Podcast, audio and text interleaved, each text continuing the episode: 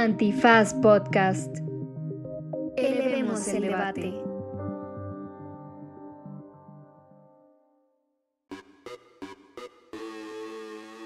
Buenos días, buenas tardes, buenas noches, bonita madrugada o cualquiera que sea la circunstancia en la que se encuentren ustedes dentro de una jurisdicción especial para la paz. Y en este episodio de Derecho Remix viajamos hasta Colombia para platicar con la doctorante Lina Chaparro sobre los procesos de paz que se están dando en ese país, qué onda con la JEP, cómo funciona, en qué situación y contexto político se encuentra y sobre todo cuál es el mejor lugar para comer chicharrón en, ese, eh, en Bogotá. Así que quédense porque es un episodio que tiene mm, una deliciosa conversación, tan sabrosa como un buen café o una arepa. Extraordinarias recomendaciones al final, de las mejores recomendizas que hemos tenido en esto que es Derecho Remix. Divulgación jurídica para quienes saben reír. Con Ixel Cisneros, Miguel Pulido y Andrés Torres Checa. Derecho Remix. Bienvenidas, bienvenidos, bienvenides a una emisión más de Derecho Remix que ya se está haciendo costumbre. Una vez más, está de vítores, de algarabía. de manteles largos. Ese es cuando digo de plácemes Ah, y de manteles perdón. largos. Ahora estamos de vítores, de algarabía, de festividad, de efusión, de contento. Pues que no se me ocurrió que... Plácemes y manteles largos. De contento, porque iba a decir contentillo, pero eso es otra cosa. Porque nos acompaña en esta ocasión compartiendo los micrófonos la doctora Lina Chaparro. Hola, hola, ¿cómo están? Buenas tardes. Eh. Desde latitudes colombianas, eh, desde la capital, del distrito capital, eh, rodeada de Cundinamarca, nos acompaña Lina Chaparro. Profesora universitaria, doctora. eh, ¿Eres doctora en Derecho? Pues estoy escribiendo la tesis, entonces estoy en el título de candidata. Wannabe, wannabe doctor. Do- Ok. doctorantes, ¿no? ¿O Es doctorante, Doctorante. sí. Ya, este. ¿Le dedicas cuánto de tus humildes esfuerzos, diría el Che Guevara, a- al proceso de la tesis? ¿Todo esto es tasable? ¿Cuenta, ¿Cuenta el tiempo de preocupación o no? También, también. Eh, hizo, un, hizo un suspiro Entonces el que. 200. hizo un suspiro que no inspira a nadie a, la A hacer tesis. a hacer tesis de nada. Eh, pero muchísimas gracias, Lina. Han de saber eh, que Lina es una, de- a pesar de su juventud, es una de las personas más destacadas y más autorizadas para eh, desahogar con nosotros el temita que nos convoca, que no es otro, sino esa singularidad que se tiene en Colombia, eh, a la que le han llamado la JEP, que no es este el chip mal pronunciado. O sea, ese sí fue chiste de señor espantoso. Estuvo bueno. Me gustó. Es la Jurisdicción Especial para la Paz. eh, y que es una de las soluciones que ha decidido darse el pueblo colombiano para salir del complejo atolladero después eh, de haber tenido el conflicto armado más largo en la historia de América Latina. Si mal no estoy. Me corregirás tú, Lina, si eh, ambas afirmaciones son ciertas. Si efectivamente eh, la Jurisdicción Especial para la Paz es la apuesta en función de las cuales quieren salir de ese atolladero, esa es la primera. Y la segunda, si efectivamente fueron el conflicto armado más largo de esta latitud. Empieza el examen doctoral. Es de preparación.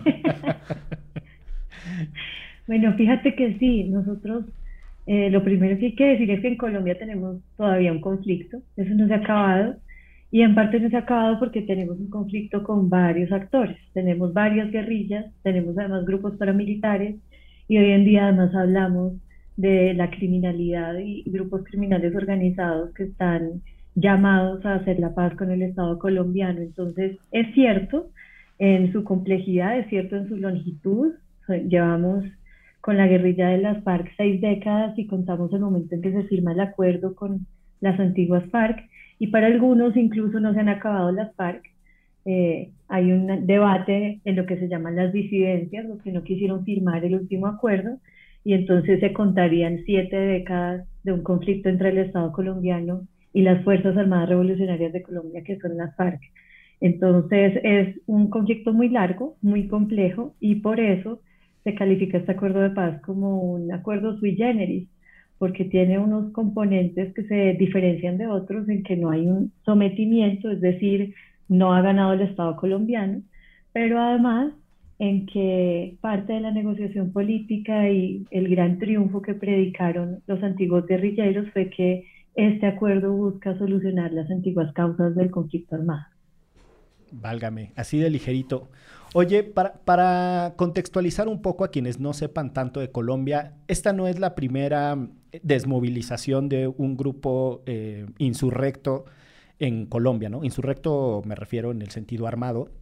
Eh, a finales de los 80 hubo otros casos y estos acuerdos eh, los que se lograron en su momento pasan por la incorporación, como sucede eh, en muchas situaciones similares, de ciertas personas a la vida política eh, organizada, ¿no? Entonces se desmovilizan y después la idea es que puedan competir por candidaturas. Hay un caso muy particular que a mí me llama la atención de Colombia, por, que después fue muy dramático porque murió asesinado el comandante Papito que era un líder de la guerrilla que después se hizo candidato presidencial y a mí me llama la atención que le digan el comandante Papito porque es que era guapetón. como Peña. Exacto, como Peña. Bueno, pero era guerrillero este. Este tenía más onda. Este, y bueno, después dramáticamente muere asesinado por una traición de uno de sus escoltas. Este, pero nada, eso, o sea, como que ha habido antecedentes de este larguísimo proceso de desmovilización de grupos armados. Eh, eh, que, se, que están enfrentados contra el Estado colombiano, ¿no?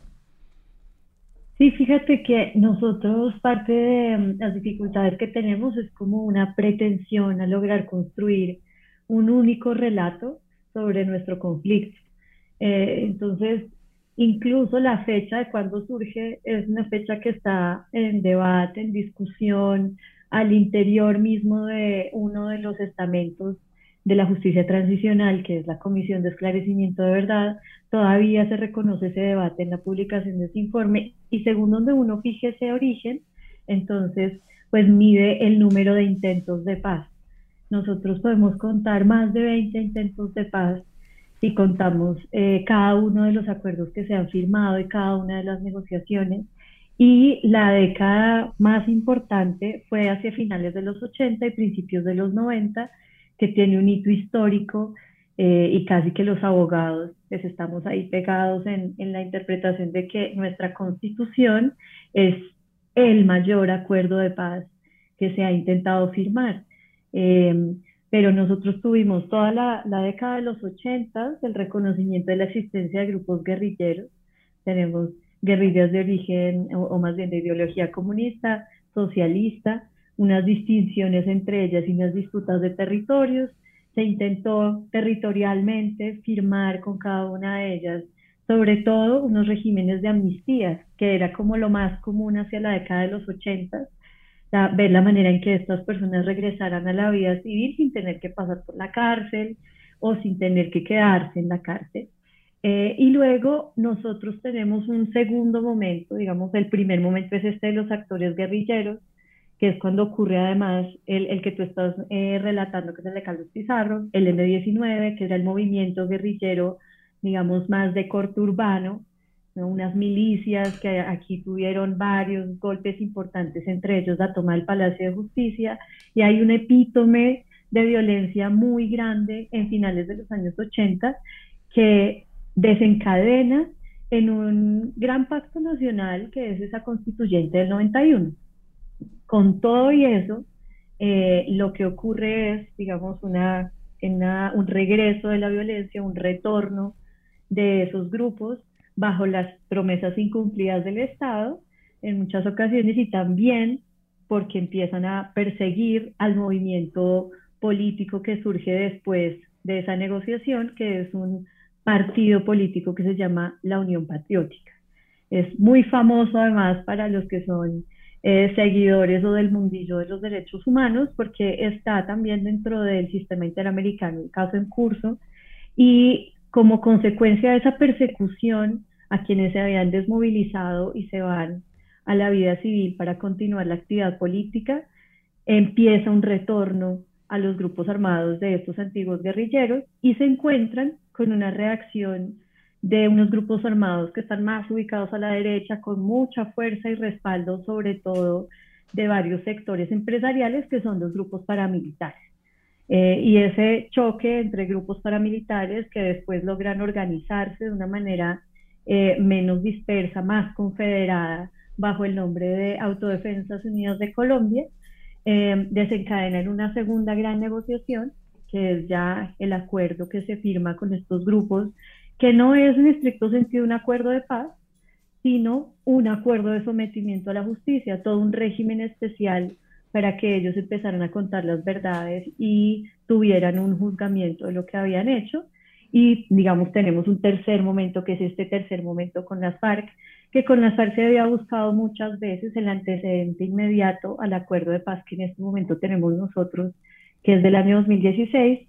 Es un intento que se hace en el año 2002, 2004, 2006 y que tiene incluso eh, pues una, una manera de rastrearse en el tiempo con unos esfuerzos que desencadena el mismo expresidente Álvaro Uribe Vélez, que es uno de los grandes opositores al actual acuerdo de paz. Entonces nuestros intentos de paz han sido muchos, eh, muchísimos, y creo que este es diferente al resto porque este es algo así como que se hubieran peleado muchas veces en una pareja, em, pero eh, en realidad este es el único en el que dicen, bueno, ya, eh, vamos a ver por qué es que nosotros estamos tan mal y qué vamos a hacer para que ya no estemos de a poquitos. Sí, ya, ya no más como que la pelea y volvemos, sino que se sentaron de verdad y dijeron, ¿por qué es que estamos tan mal? Y por eso es tan especial, por eso le tenemos fe. ¿Y qué, cuáles son estas eh, herramientas de, terapia, regresando a la, a la analogía, perdón, ¿Qué hacen de estos acuerdos de, paz distintos a los anteriores? O sea, ¿cuál es el momento que está viviendo Colombia o estos diferentes grupos como para decir, ahora sí intentemos hacer las cosas diferente? Hay varios y, si se me escapa alguno y luego me ven acá o me escuchan y no digan como, mira qué falta de rigor. Voy a tratar de traer todos los que tengo en mente. Bueno, lo primero es ciertamente el momento histórico, la coyuntura. Estábamos en un momento en el que el Estado colombiano arremetió militarmente contra la guerrilla de las FARC. Lograron varias bajas significativas, ¿no? Eh, lograron, incluso ustedes recordarán el incidente en la frontera con Ecuador. Allí hacen un bombardeo fuertísimo, destruyen todo un campamento guerrillero y muere allí una de las personas que integraban el secretariado pero también logran que varios de las personas que integraban ese secretariado de las FARC pues caigan en combate con un poderío del ejército muy robusto, entre otras razones por el apoyo de Estados Unidos con el Plan Colombia. Los dólares hicieron lo suyo, tuvimos varios helicópteros, un armamento muy bueno, un incremento en tecnología, y eso, claro, digamos, significó una ventaja militar que si bien no eh, implicó que el Estado ganara sobre las guerrillas, o sea, la rendición, sí implicó que las guerrillas se replegaran, que hubiese un momento, digamos, de mayor eh, disposición a la negociación. Además de eso, digamos, tenemos un momento eh, internacional, sobre todo en la región, en América Latina, pues empieza una ola de presidentes más cercanos a lo que nosotros diríamos la izquierda, nuestro vecino inmediato más importante, Hugo Chávez, siempre respaldó la posibilidad de una negociación con las guerrillas y con la guerrilla de las FARC en particular. Y eh, teníamos también, digamos, una suerte de cansancio del pueblo colombiano con el conflicto armado y con eh, la salida militar, que todavía no mostraba eh, sus frutos y que desgastaba y desgasta mucho en varios delitos, sobre todo en dos en los que nosotros somos casi que campeones y si no estamos en los tres primeros lugares sin ningún honor. A ese mundial, a ese mundial sí van. Ah, mira, te la sacaste, ¿no? Qué cruel. Yo no estoy en condiciones de hablar de fútbol porque estoy muy triste. Bueno, yo, yo defiendo el fútbol porque las mujeres nos tienen bien alto, entonces el problema aquí realmente es que los jugadores hombres no dan la Pero bueno, ¿a, qué, delitos qué mundial de delitos iban o compiten olímpicamente? Pues hemos estado entre el primero y el tercer lugar siempre en desplazamiento forzado, ¿no? Nosotros tenemos eh, más eh, de 9 millones de personas víctimas de desplazamiento forzado, al menos 4 millones y medio registradas. Eh, eso ha significado por lo menos cuatro generaciones de personas que tienen que abandonar su casa, sus pertenencias, más de una vez por causa del conflicto. pero además nosotros tuvimos unos picos muy importantes en secuestro, que es uno de los casos que en este momento lleva la JEP, y que fue muy difícil en la sociedad colombiana porque a diferencia de, de, otros delitos como el de desplazamiento, afectó también a la población urbana. Entonces las ciudades ahí sintieron que la guerra también les podía llegar, ¿no? Eh, y esos desgastes, hubo un momento, si, si hiciéramos como un resumen muy rápido, nosotros pasamos de una sociedad que en las votaciones salía a votar por el candidato presidencial que decía que iba a negociar, a luego escoger el candidato que dijo voy mano Vamos por dura, todo. que era Álvaro Uribe, y entonces vamos a desplegar el ejército. Y cuando hay ocho años de echar bala y eh, tener los mejores helicópteros y tal, y que todavía no ganábamos, eh, vuelve la gente y dice, esto como que no está funcionando. Entonces hay una coyuntura, digamos, una serie de factores eh, que sí alientan a que se sienten por primera vez a la negociación. Y el último, para no ser ahí la profesora rejarta de los factores, es que eh, en esta negociación, pues como que se aprendió, ¿no? Porque llevamos tantas veces intentando lo que les digo de la terapia, y aquí por fin se aprendió qué era lo que había fallado en las anteriores y en las anteriores, entre muchas otras cosas, falló que no se tenía una agenda. Entonces llegaban y decían, bueno, sentémonos a hablar de por qué estamos mal. Mm. Y no se decía que se iba a hablar de primeras, que de segundas, que de terceras, durante cuánto tiempo, quiénes iban a ser los países que iban a garantizar todo ese diálogo. Y entonces, claro, eso se iba al desmadre, porque empezaba cualquiera de los dos, se exaltaban los ánimos, además, y con el perdón de ustedes dos, son negociaciones muy, muy eh, entre machos. Entonces cualquiera de los dos lados se exaltaba Pues, y se paraba de la mesa. y eso ya no pasó, ¿no? Ya hay una agenda robusta, cinco puntos y sobre esto vamos a hablar. Hay un principio que es nada está acordado hasta que todo está acordado. Entonces, si alguien incumple alguna de las cosas, eh, no significa que está ya incumpliendo el acuerdo porque no hay acuerdo, sino hasta que se firma y hay unos países garantes. Y un factor clave que además logró, fue lo que permitió que acá en Colombia no se caldeara tanto el ánimo popular, sobre todo en las clases altas, y es que las negociaciones fueron fuera de Colombia. Entonces todo pasa en Cuba, en La Habana. Eh, claro, algunos decían, no, pues estos están es de vacaciones, deliciosos, pero en realidad no, en realidad lo que se buscaba era que eh, no nos volviera a pasar algo que pasó en el proceso anterior, que fue una zona que se llamó el Caguán, porque era el nombre del pueblo, y era que todo el control territorial se le cede en ese pedazo de tierra de Colombia a las FARC. Y entonces luego, ¿cómo vuelve el Estado ¿Cómo allí? lo recuperas? Oye, es, esa- esas etapas anteriores son las de la icónica silla vacía, que... eh, Precisamente. sí, que en las negociaciones está todo montado para el acuerdo y no llegan las FARC y entonces eh, de ahí el- la, O sea, la foto estaba vacía. la la foto, silla. la silla está vacía y ahora hay un medio que, por cierto, aprovecho para mandarle un saludo a Juanita, que seguramente está escuchando en este momento Derecho Remix, y a Miguel Larrota, este querido amigo abogado también. Eh, nada, le da nombre a un proyecto periodístico muy interesante Ah, sí, en honor a ese Colombia, evento. en, en honor a ese evento, eh, justo por la silla vacía. Eh, oye, has dicho un montón de cosas que dan para, para preguntar bastante y uno tiene que ver con este proceso de aprendizaje y la complejidad de construir una solución a partir de los contextos particulares y no solo desde la teoría y la abstracción. Eh, como eh, en el mundo de los derechos humanos sucede mucho o con suficiente frecuencia, actores internacionales bien intencionados y de buena gana llegan a tratar de resolver los problemas domésticos, eh, siempre con teorías bajo el brazo y los estándares de derecho internacional y lo que permiten y no permiten sus interpretaciones del derecho internacional. Y yo sé que hay una polémica muy fuerte respecto al caso colombiano sobre, por ejemplo, qué es amnistiable y qué no, con quién se firma la paz, qué tipo de delitos, este, y nada, pues todos los instrumentos de derechos humanos dicen están prohibidas las autoamnistías, todo tiene que ser revisable y pues claro, desde la comodidad de una oficina en Nueva York, un ilustre defensor de derechos humanos puede eh, escupir la teoría que quiera, estoy hablando de, maneras abstractas, no casos particulares. Suelta los nombres.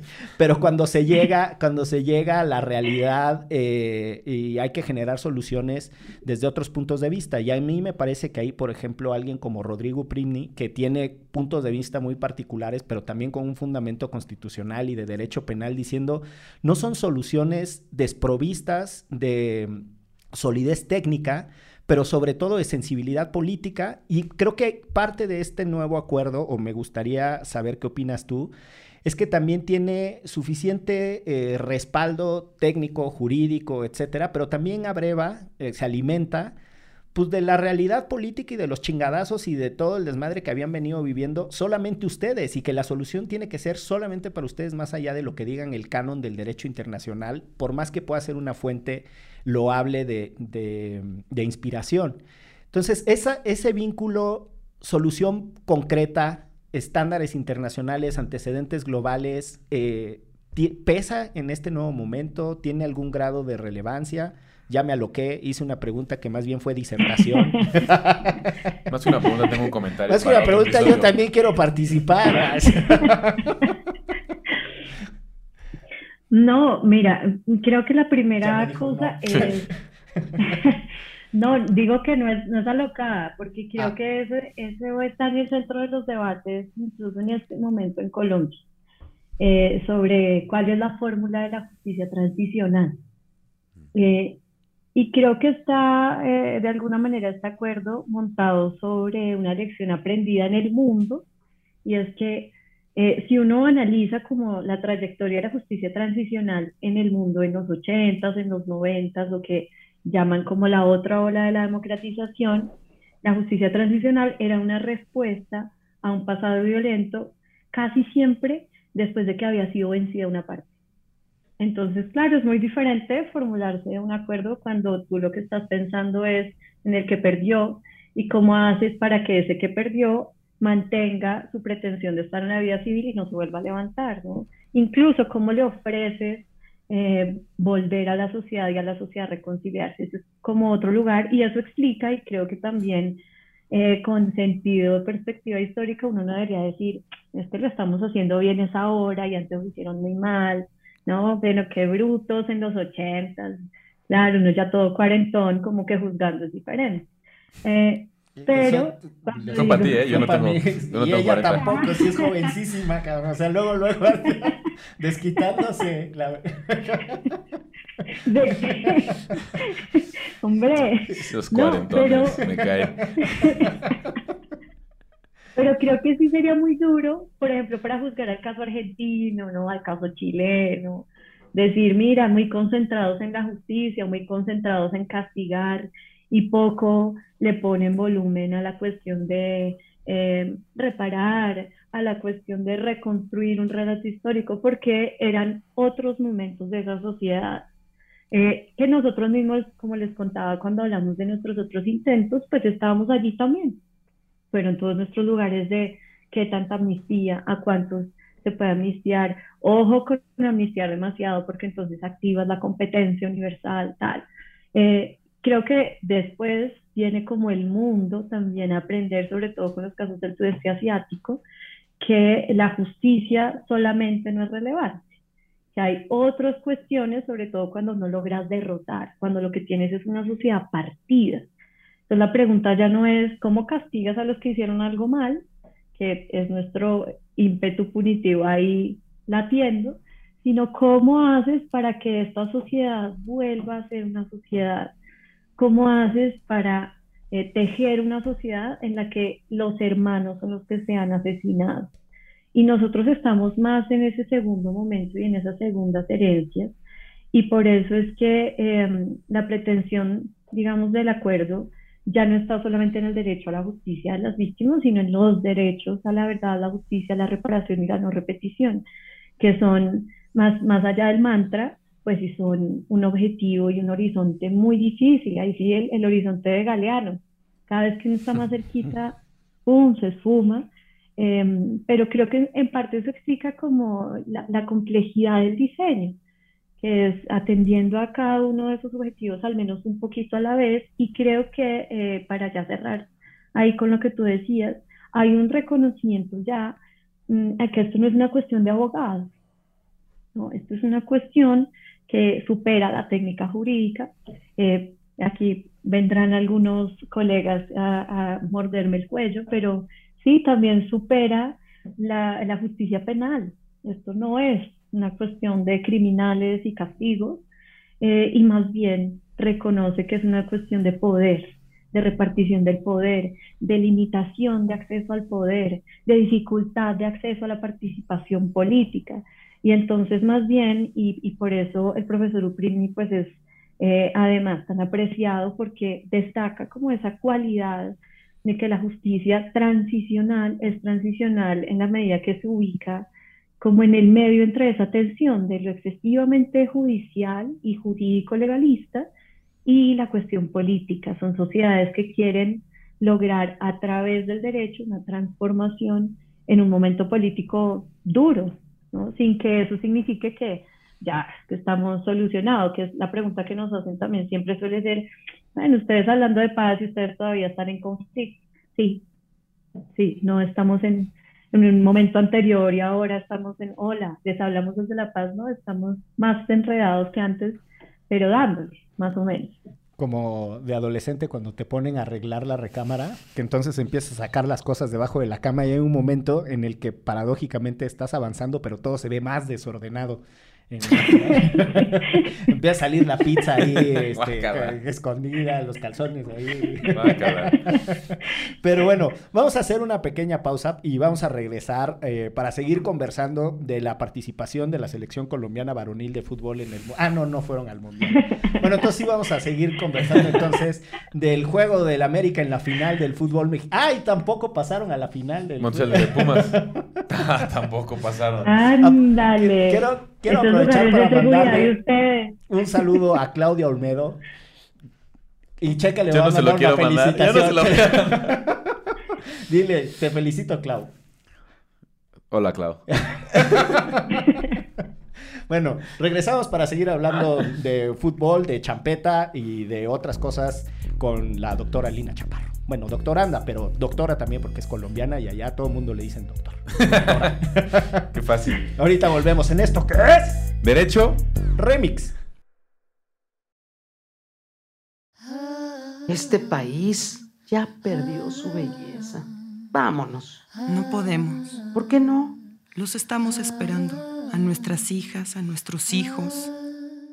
La espera, una tragedia en dos actos disponible en tu plataforma de podcast favorita a partir del 31 de octubre.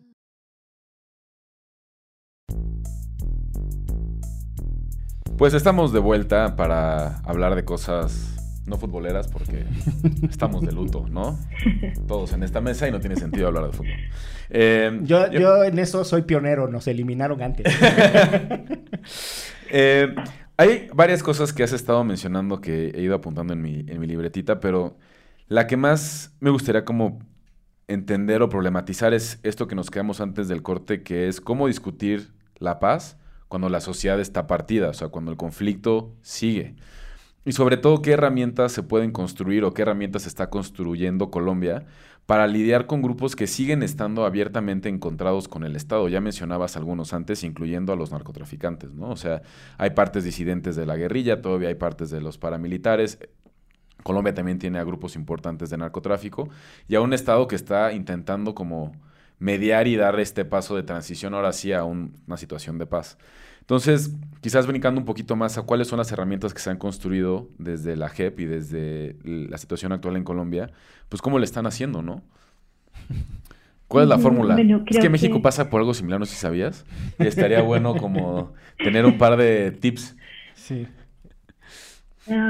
pues no, no creo que los haya porque uno, uno diría que hablaba desde el éxito y no lo tenemos.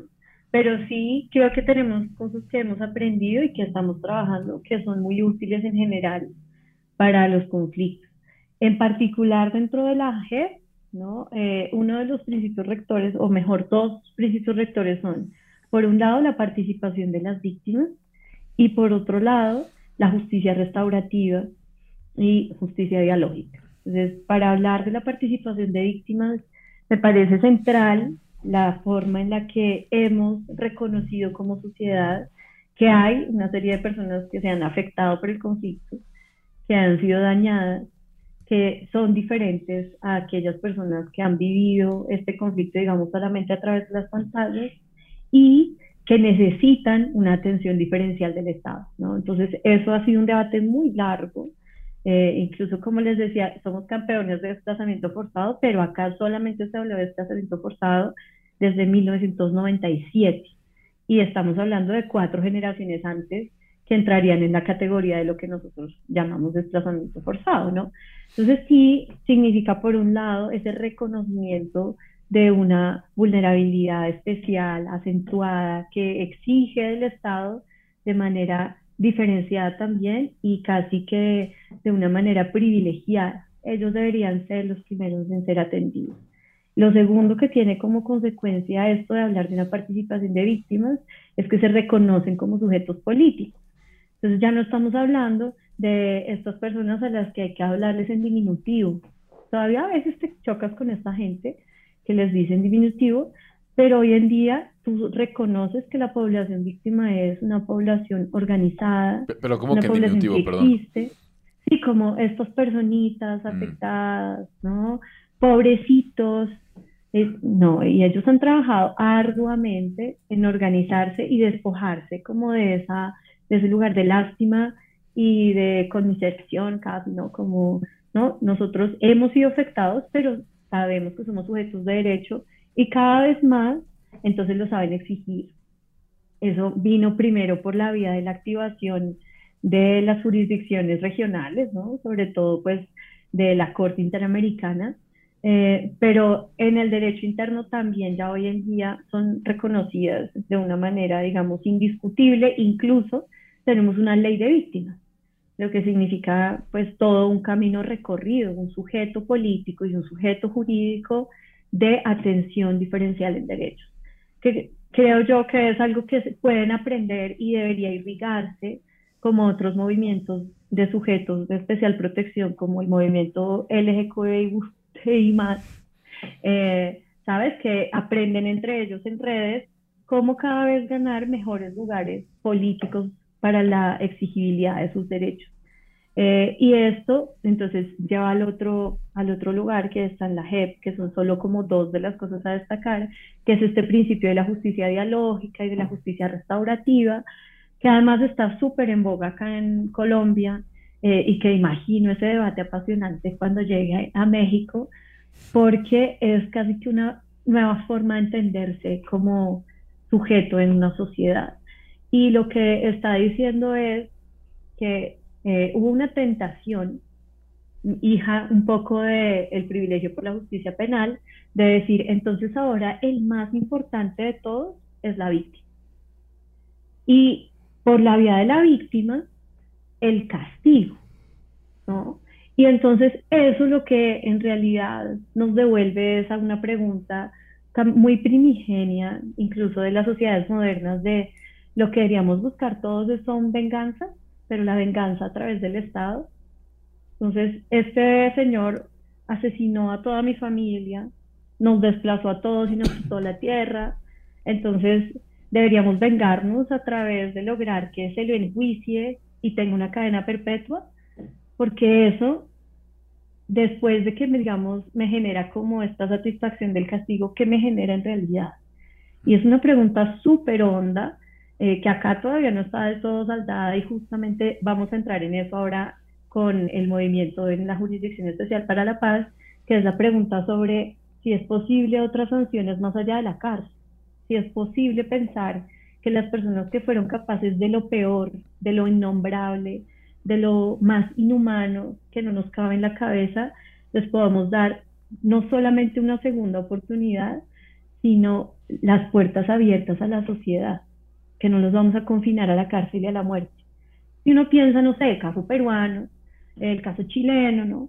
Dice, bueno, Pinochet, pues el señor ya en silla de ruedas, de octogenario, uff, no sé, pues en la cárcel, sí, digamos, está allí, está pagando, pero tal vez también pudo haber sido importante que contribuyera a la sociedad. Y creo que eso es un cambio de paradigma en general muy grande en nuestra forma de entender la justicia en el mundo, que sería muy útil para todos, despojarnos del ímpetu del castigo y de la venganza y hacernos la pregunta, porque es una pregunta difícil, pero que nos vuelve responsables a todos, desde la persona que está, no sé, en servicios generales hasta el primer mandatario de una nación, que es la pregunta de cómo nos reconciliamos. ¿no? Uno cuando explica esto incluso a los estudiantes les dice, mira, de pronto es una pregunta que si lo miras en la relación en pareja, algunas personas lo solucionan muy fácil diciendo, es que no nos reconciliamos, nos separamos, nos divorciamos, el castigo perpetuo. Pero cuando lo piensas entre padres e hijos, eso, eso te da una vuelta, porque tú no vas a sacar a un hijo de tu vida, y tú lo vas a amar para siempre, a tus hermanos, tú quieres que sigan siendo tus hermanos. ¿Cómo hacemos para arreglar eso que se nos dañó en la familia?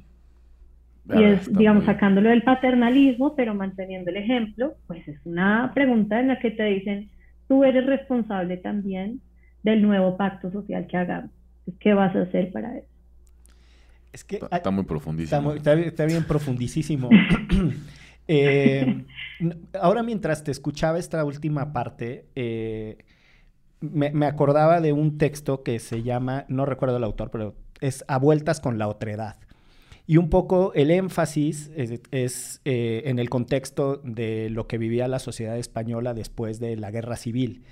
Y entonces era como el énfasis en el otro, ¿no? La otra.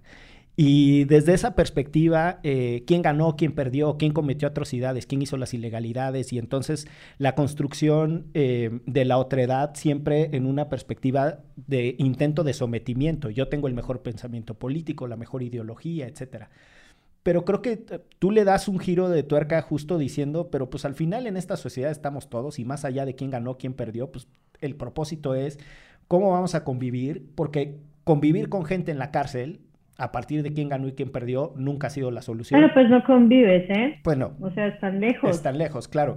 Pero además, pues deja muchos huecos y deja rencores. Y creo que mucho del problema que tiene un entendimiento complejo de la justicia transicional, eh, diría el profesor Salaquet, en paz descanse, mal llamada justicia transicional porque la justicia no es la que está transicionando, quien está en transición es una sociedad política, entonces es justicia en periodos de transición, dicho lo cual. Ese nombre ha sido bastante complicado.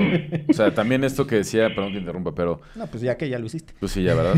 Este, no, también era como desde la lógica política decir estamos transitando de un régimen a otro régimen, ¿no? De una dictadura a democracia, pero no aplica para situaciones en las que ya estás en democracia igual dándote en la madre. Pues sí. O sea, el nombre de justicia tradicional se como que envejeció mal. Sí, se, se, quedó corto para las complejidades que en realidad aborda, pero no importa, es una categoría que ahí está y que de verdad mientras te escuchábamos, porque me atrevo a decir que también el licenciado eh, honorario en Derecho Andrés Alfredo Torres Checa, que es, en realidad es, estudió eh, análisis de la prensa, lo que es lo mismo que relaciones internacionales.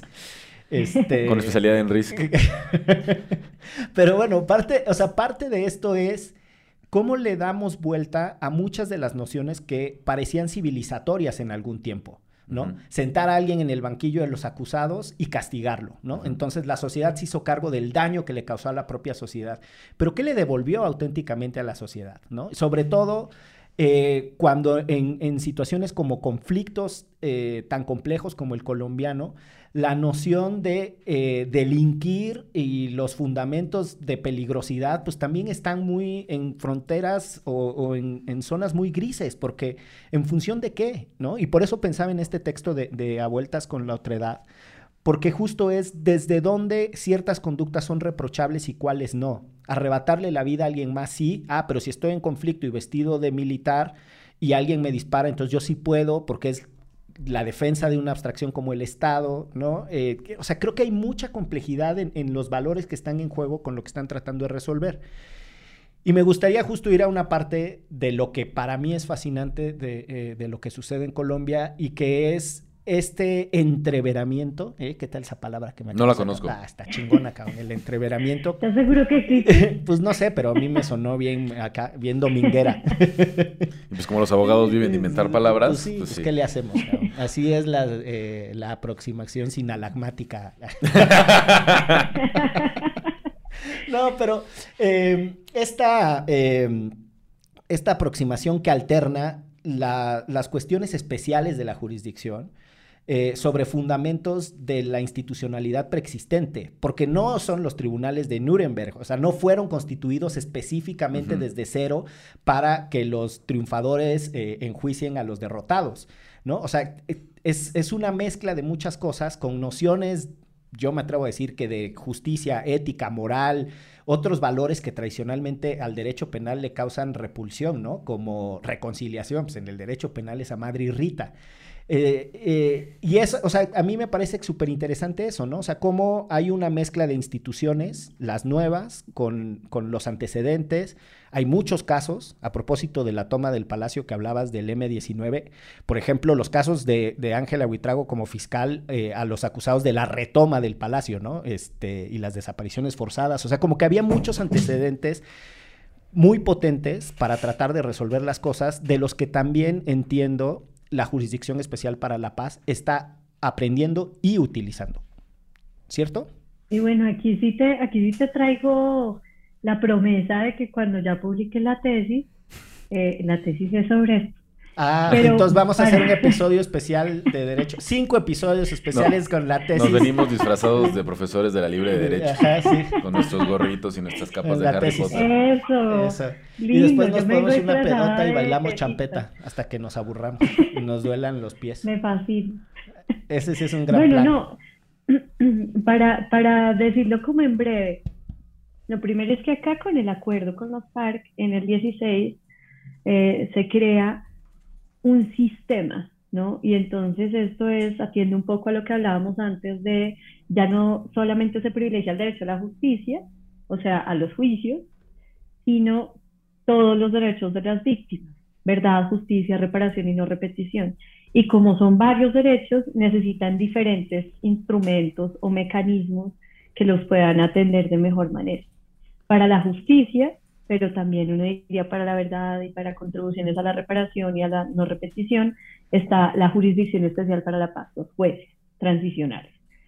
Para la verdad está sobre todo la Comisión de Esclarecimiento de Verdad, que es un mecanismo eh, extrajudicial, no tiene, digamos, consecuencias penales y sobre la responsabilidad y quiere un relato común sobre qué pasó, cuáles fueron las causas, cómo pasó y tiene un mandato por lo mismo más limitado en el tiempo. Tiene también una unidad de búsqueda de personas dadas por desaparecidas, o sea, dónde están los desaparecidos y cómo los encontramos. Eh, y tiene además una conexión con toda el, la forma en la que antes del acuerdo se definió cómo atender los derechos de las víctimas, que es todo este aparataje de la ley de víctimas, que ya venía desde antes, incluso derivado del proceso con los paramilitares en Colombia. Entonces, en realidad, esta noción de sistema lo que busca un poco es decir, eh, esto es lo suficientemente complejo como para que se necesite una institucionalidad dedicada exclusivamente a estos asuntos, porque desbordaría a la institucionalidad ordinaria. Para hablar solo de la justicia o de los jueces, entonces viene la pregunta de qué hacer. ¿Abrimos una sala o varias salas especiales dedicadas solamente a juzgar a los ex-FARC o a los miembros de fuerza pública que cometieron graves violaciones, pero dentro de la ordinaria, o sea, en la, en la Corte Suprema, abrimos una sala, abrimos también así en los tribunales, o creamos una jurisdicción aparte. Y esa fue una negociación interpartes, o sea, las FARC levantan la mano y dicen, no, afuera de la ordinaria.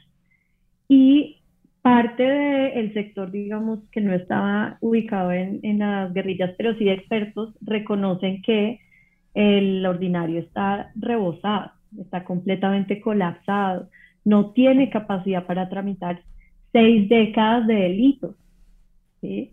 O sea, la, el tema aquí ya casi que se vuelve también una pregunta de gestión judicial. Uh -huh. Si no podemos con lo que está pasando en el día a día, ¿cómo vamos a investigar 60 años para atrás. Eso, eso por Y acá de no unas se ve. personas que no conocíamos. Sí, no, aquí es Aquí no, aquí, no hay ni, ¿No? no hay ni, rezago judicial y Cero tampoco, impunidad. y tampoco están pasando cosas conozco en este esa palabra. que no podamos procesar por capacidad institucional. Ninguna de las dos cosas. O déjele esa impunidad. Exactamente. A, a mí, lo que más trabajo me cuesta imaginar es cómo se puede pactar la paz con el crimen organizado, por ejemplo. O sea, es un actor que no tiene demandas que dentro de las concepciones más tradicionales del derecho internacional se puedan entender como un grupo beligerante que sientas en una mesa de negociación y reconoces aspectos políticos de su existencia. Como el crimen organizado opera bajo lógicas distintas, eh, donde quizás ni siquiera es el interés territorial o, controlar una parte del Estado o pedir la independencia de un territorio, qué sé yo. Y, es un actor que también está presente en estas seis décadas de conflicto en, Colombia. Es cierto, y es eh, una pretensión del gobierno entrante en este momento de Gustavo Petro, que tiene desde agosto el gobierno y que está proponiendo algo que él llama la paz total, que es negociar con las disidencias de las antiguas FARC, negociar con los grupos neoparamilitares y negociar con la criminalidad organizada que tenga capacidad de control territorial. Y, eh, a todo eso, cada uno de esos acuerdos, eh, aspirar al cese de las violencias que hay eh, en, parte de su pretensión de control territorial. yo creo que es una apuesta bien ambiciosa, ¿no? eso está en trámite en el legislativo, entonces ya veremos cómo anda y además porque nosotros el año que viene tenemos elecciones territoriales, entonces ahí también se mueven muchas cosas. Pero lo cierto es que sí reconoce, em, por un lado, que los grupos eh, de criminalidad organizada ciertamente, aun cuando no tengan aspiraciones políticas en términos de querer derrocar el Estado, funcionan como el Estado en muchos lugares en los que el Estado no logra funcionar, ¿no? Eh, lo segundo es que mm, reconoce una capacidad de reciclaje que tienen esos grupos súper alta, que entre otras razones se da porque el Estado no ha sido capaz de ofrecerle a sus jóvenes o a sus poblaciones pues eh, buenas oportunidades de vida, buenas condiciones de vida. Entonces resulta más atractivo volverse criminal que ser legal, porque me pagan mucho más y no me castigan. Eh, y entonces un poco eh, esas negociaciones creo que van es como sobre ese principio y por eso la fórmula que están proponiendo, pues digo yo así como en, en lo que uno ve en, en, la propuesta cuando lee las noticias, es una fórmula combinada.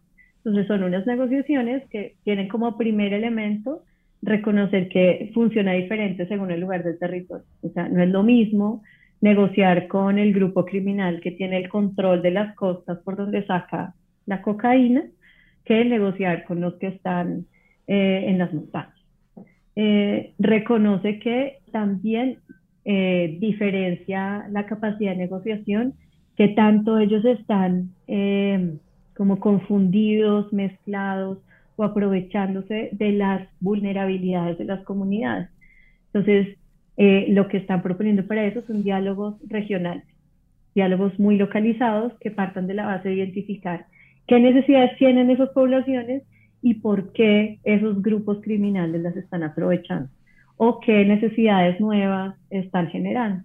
Y un tercer elemento, claro, pues porque igual somos estados modernos eh, y no modernos en el buen adjetivo, sino en la descripción, eh, es una fórmula penal, ¿no? Entonces, el elemento allí es, eh, por ahora lo que conocemos nosotros, es una suerte de mm, eh, principio de oportunidad acentuado, ¿no?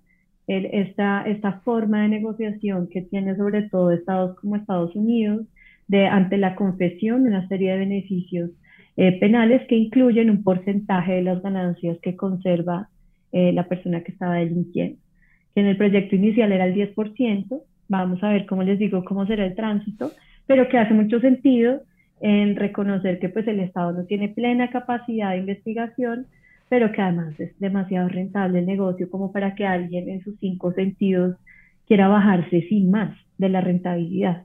Entonces, eh, esas fórmulas combinadas creo que son eh, bien interesantes y claro, aquí viene una que entonces le va a gustar mucho más al internacionalista y es la apuesta decidida del Estado colombiano en pedir un cambio en la política global de drogas, una legalización eh, al consumo y una regularización a la producción de las drogas ilícitas, porque claro, el eslabón de la cadena débil somos nosotros, entonces si es, hagamos algo entre todos porque solamente estamos pidiéndonos que llenemos las cárceles y ya las tenemos a tope, eh, pero no tenemos todavía soluciones. Entonces, esas fórmulas combinadas, ahí vamos. Yo también creo que es eh, muy difícil, pero lo que me parece más difícil de todo eso es que nosotros intentamos cambiar eso mientras eh, todavía no podemos como estados ofrecerles todos los derechos a los que tienen derecho las personas.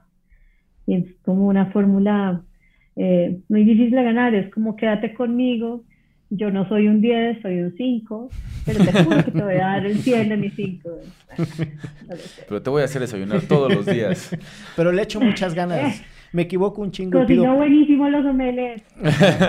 Como decía un amigo, me equivoco un chingo y pido perdón como nadie. Eh, oye, eh, se nos está acabando el tiempo, pero yo no me quisiera quedar con una preguntita que es, ¿cómo es un día convencional en tu trabajo en la Jurisdicción Especial para la Paz? llegas y te dicen, pase usted, doctora, y entonces si están ahí todos con togas, este, está todavía Julieta, son rotativas, ¿verdad? Los magistrados. Julieta Lemet no, está, no ya no. No, eh, la JEP es una jurisdicción que funciona entre salas y un tribunal. ¿Ya? Las salas tenían la pretensión como de atender eh, los ingresos, Ajá. ¿no? Entonces, Julieta, por ejemplo, hace parte de una de las salas, que es la sala de reconocimiento, o sea, los que investigan los grandes casos. ¿Ya? Luego está el tribunal, que como todos los tribunales se organizan en secciones, tiene una sección para casos en que hay reconocimiento, una en la que no hay reconocimiento, una en la que se revisan las decisiones y la de segunda instancia, que es la apelación. Yo estoy en el tribunal que hasta ahora se va a activar formalmente porque hasta ahora vamos a iniciar las etapas de juicio. Eh, hemos transitado todos estos años en la investigación de esos eh, macrocasos. Entonces, en realidad, eso es una cosa bien larga, pero en realidad hay, hay unas, eh, como a fuerza de realidad, nos fuimos dando cuenta que la investigación es demasiado pesada. Y entonces entre despachos empezamos a apoyar las labores de investigación, las labores de definición de las amnistías y de los indultos. Y así en esos labores de apoyo es que uno pasa casi siempre como los días eh, y, y, como en, en las preguntas sobre la gestión judicial, nosotros ahorita estamos muy concentrados en, en una cosa que aquí en Colombia le decimos chicharrón, aquellas cosas que son muy difíciles de masticar y de llevar y que nadie las quiere tener. Pues lo cocinan Aunque mal, los ¿eh? chicharrones les hacen mala fama como son de ricos. Pero eh, pues el chicharrón en este momento es la sanción propia, o sea, ¿qué sanción se les va a poner a las personas que reconocen que cometieron graves crímenes y que no puede cárcel? Entonces al juez le toca ver qué es la sanción que les va a imponer. Pero y ahí ya con eso cierro, en realidad esto es una jurisdicción que se diferencia de las otras también en eso del paradigma de justicia, entonces es una jurisdicción pues muy mucho menos acartonada o menos formal que otras. Eh, se encuentran ustedes a personas que son súper técnicas, súper conocedoras, pero que están vestidas en lo que otros abogados llaman los hippies, en jeans y tenis y tal, ¿no? Eh, pero que son muy buenos y que son muy, muy sensibles. Y eh, pues estamos, yo creo que sobre todo el día a día, eh, diría que en su mayoría, al menos con los que yo he trabajado, somos como unos creyentes, es, es una comunidad de creyentes que podemos y estamos aportando a, a, la paz y a las víctimas. creo que eso somos. Oye, ¿qué, disfrut ¿qué disfrutas más? ¿Tu vida de estudiante, tu vida de profesora o tu vida de, impartidora de justicia especial? Ah, bueno, tengo la fortuna que en el trabajo tengo muchas veces que hacer eh, capacitación y explicar, ¿no? entonces ahí como que fundo. Ciertamente la de estudiante la sufro, entonces esa está por fuera. Eh, yo creo que la de profesora y la de eh, operador de la justicia. La de operadora de la justicia. Y la de, y la de baile, porque tiene una fascinación por el baile, la doctora Chaparro. Porque soy colombiana. Dios bendiga el baile y la cumbia. Amén. Eh, en Derecho Remix tenemos una bonita tradición de cierre y que es eh, una sección a la que llamamos la recomendiza, cuyo propósito no es otro más que decirle a la gente algo que nos gustaría que conocieran, que probaran, que escucharan, que leyeran, que vieran, puede estar relacionado con los temas que hablamos, puede ser otras cosas de la vida, puede ser lo que se te pegue tu Mm. regalada gana. Eh, y para poner un ejemplo, le cedo el uso de la voz eh, al licenciado Andrés Alfredo Torrecheca, que viene con una cara como si hubiera perdido el América. O sea, sí me entristece verte así. Sí, estoy triste. Estuvo- fue muy feo. Hace, hace mucho no me sentía tan triste como me sentí este fin de semana respecto al fútbol. Pero tú vas a recomendar la de Argentina, ¿no? ¿Te lo recomiendo yo? Recomienda lo que quieras y ahorita vemos. Ya me va a robar la recomendación el No- cabrón. No te voy a robar tu recomendación. Eh, dala. no, no, quiero, tengo aquí otras cosas que recomendar. Muy bien. Eh, lo primero que quiero recomendar es un podcast que ya terminó, creo, todos sus episodios, que es colombiano, que se llama Coca la mata que no mata, eh, que está muy bueno y habla de un tema crucial que, que mencionaste justo al final, que es cambiar la noción que tenemos respecto a la política de drogas y cómo eso tiene un impacto en todo lo que va a ser después procuración de justicia, tejido social, eh, campesinos, clases urbanas, etcétera, y hablan de cómo la llamada guerra contra el narcotráfico ha afectado a Colombia en particular y a los productores de, de la hoja de coca desde un montón de aristas bien, bien interesantes. Vale muchísimo la pena. Y la segunda, que no tiene nada que ver con los temas de- del episodio de hoy, pero sí con las fechas de finales de octubre en el que, est- que estamos grabando, es una serie en Netflix que estoy viendo que es de miedo para quienes quieran aventarse un maratón de series de miedo eh, a propósito de Halloween, que se llama El Club de la Medianoche y está buenísima. Eh, ya es de un director que tiene varios proyectos de miedo que han sido bastante buenos todos. Y la historia es de unos chicos que son todos enfermos terminales que viven en una casa, eh, que es una suerte como internado. Y todos los días a medianoche se juntan a contar historias de miedo, pero además hay una historia alrededor de la casa en la que están. Mira tú. Está buena. Muy bien.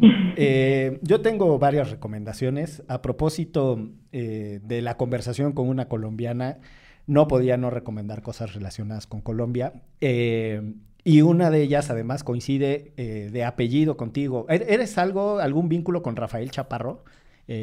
¿O con Omar? No, bueno, ¿Chaparro? Rafael, Rafa- Rafael eh, ah, está mal, pinche chiste malísimo. Ay, sí, yo no puedo tener chistes malos, Sí.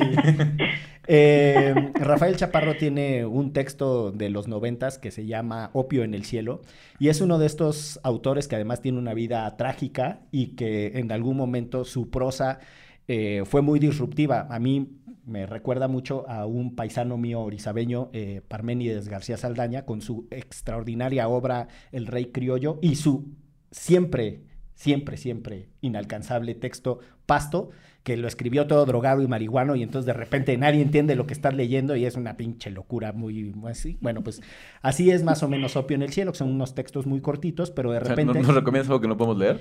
Eh, en el caso de Parménides, no, pero en el caso de Rafael Chaparro tiene una... No, lo que tiene su prosa es que es muy disruptiva y se mete mucho como de repente la música, este, letras de las canciones, este... Mm, como Andrés Caicedo, yo creo. Exactamente, como Caicedo. Y bueno, es, es, es una, es, es una recomendación. Eh, y hablando de chaparros, también les recomiendo que lean a mi querido amigo Sergio Chaparro, este, un abogado y economista que escribe sobre derechos económicos, sociales y culturales, la vinculación del presupuesto y los derechos humanos. Un, un tipazo. Apasionante. Bueno, Sergio y yo teníamos un seminario sobre derechos humanos, presupuesto y control judicial al que no venía nadie. Pero bueno. Eh, y la que supongo que es la, la recomendación que decía Checa que me quería robar es eh, la película Argentina 1985 que trata precisamente sobre lo que sucedió en aquel país eh, cuando se hicieron los juicios a las juntas militares. La película se concentra en una partecita de la compleja historia argentina, que es cuando el fiscal Estracera tiene que llevar los casos, pero les prometo que en algún derecho remix haré eh, una explicación de muchas cosas que anteceden y otras que le prosiguen a, la, eh, a lo que retrata la, la película. Y cu- cuando hagan la película de la Jurisdicción Especial para la Paz, ¿quién quieres que te interprete, Lina? ¿Quién, quién, quién, quién, la- quién va a ser este, este, Natalie Portman?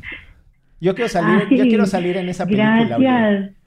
Va- Piropazo. eh, sí, bueno, cuando, cuando salga eh, Natalie Portman, ahí salgo yo también en la película, así remembrando. Ven a mi podcast, ¿no?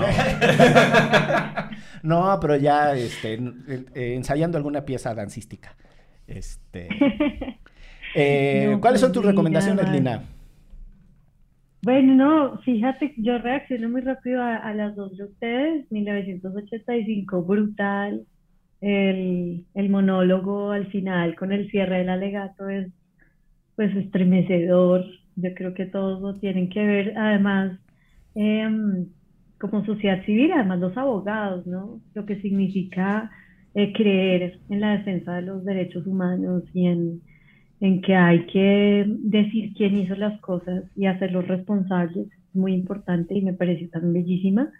Em, yo les recomendaría, bueno, hay un libro que me gusta mucho, que imagino que ya aquí les habrán recomendado, pero Zona de Obras eh, de Leila Guerreiro es eh, bellísimo, como reconstruyendo el oficio de la escritura y sus dificultades y el, el trasegar mismo de lo que significa sentirse y exponerse entonces a través de los textos y de la crónica. Me parece bellísimo porque, claro, como no soy periodista y no entiendo del todo lo que, lo que constituye ese oficio, ver el vericueto que es el que uno se expone cuando está en esa página en blanco eh, y llenar de alma las cosas, me parece un llamado tan hermoso que, que bueno, pues se lo recomiendo además por, por, la forma de escribir que es tan entretenida y tan, tan gustosa de ella.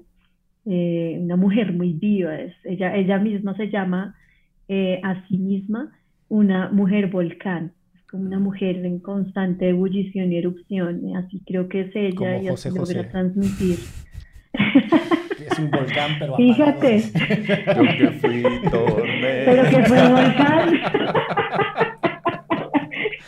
Pero pocos pueden decirlo. Por no puedo decirlo así. Bueno, pero José José ya es un volcán apagado y Leila Guerrero es una mujer volcán. Eh, yo no he leído ese libro, pero eh, me contaron eh, que también le mando saludos a mi amiga Vanessa Londoño, colombiana y escritora, que en ese libro ella narra que el origen de la escritura como propósito de narración viene de las mujeres tejedoras. Y nada, me- pues, ella, Vanessa, narra de, de manera muy bonita esa parte del libro y es la segunda recomendación que me hacen. Entonces, me comprometo con el público de Derecho Remix, a quien le vale madre lo que yo lea y no lea, a que lo voy a leer. No te arrepientes, no te arrepientes, te va a acompañar. Y bueno, más light, eh, a mí me gustó mucho la novela policíaca eh, y me ha gustado mucho además los podcasts que están en el mismo lugar. Eh, me gusta mucho este caso 63, chilena. Uf, te tiene ahí como conectado de los mismos productores, el de eh, Que arda la casa, creo que se llama. Sí, Eh, quemar tu casa. Quemar tu casa. Muy bueno uf, también. también, excelente. Y hay eh, un- uno que está más ubicado ya en el periodismo de investigación, que es de un periodista acá muy riguroso en Colombia, que se llama Daniel Coronel, estuvo en Univisión sí. y acá participa, él, él, digamos tiene muy, muy buena investigación, tiene uno que es sobre Pablo Escobar, Eh, yo sé, estamos sobreproducidos en Pablo, pero es muy bueno, se lo juro. Eh, Estamos más es sobreproducidos de, de John F. Kennedy, como sea, los pinches gringos siguen sacando cosas de John F. Kennedy. Sí, pero también acá la emulación a Pablo Escobar es, es aturdidora. Pero esto es bueno y se llama eh, Pablo Escobar, el escape de la catedral. La catedral fue la única cárcel en la que estuvo preso Pablo Escobar. Entonces trae testimonios y los momentos así históricos en los que uno dice, mira, eh, pues tremendo tejido y maraña que él logró tener tanto poder como para lograr escaparse de la cárcel de máxima seguridad en los años 80 eh, y es realmente como de película, eh, una cosa muy bien narrada. Esos dos me quedaría con la promesa de que a la próxima me, preparo mejor para recomendación. No, profesora, lo hizo usted muy bien, doctora. Mil gracias por la generosidad de tu tiempo, por tu extraordinaria elocuencia. Siempre es un gusto platicar contigo. La manera en la que vas de un argumento al otro con mucha claridad y con mucha generosidad también en el contenido, de verdad que se agradece. Eh, si se te va a atravesar un chicharrón, que sea de Juan José me importa un chorizo y no laboral. Este, Qué rico. Juan José me importa un chorizo es un lugar en las salidas de Bogotá en donde se come un extraordinario chicharrón. Así que... Con arepa. Porque acá todo lo comemos con arepa. Un desayuno de una arepa y un chicharrón de Juan José me importa un chorizo. y mucho baile, mucha champeta. Este, y bueno, pues saludos a tu niña, a la banda, a todo. En esto que fue. Derecho Remix. Divulgación jurídica para quienes saben reír. Con Ixel Cisneros, Miguel Pulido y Andrés Torres Checa. Derecho Remix.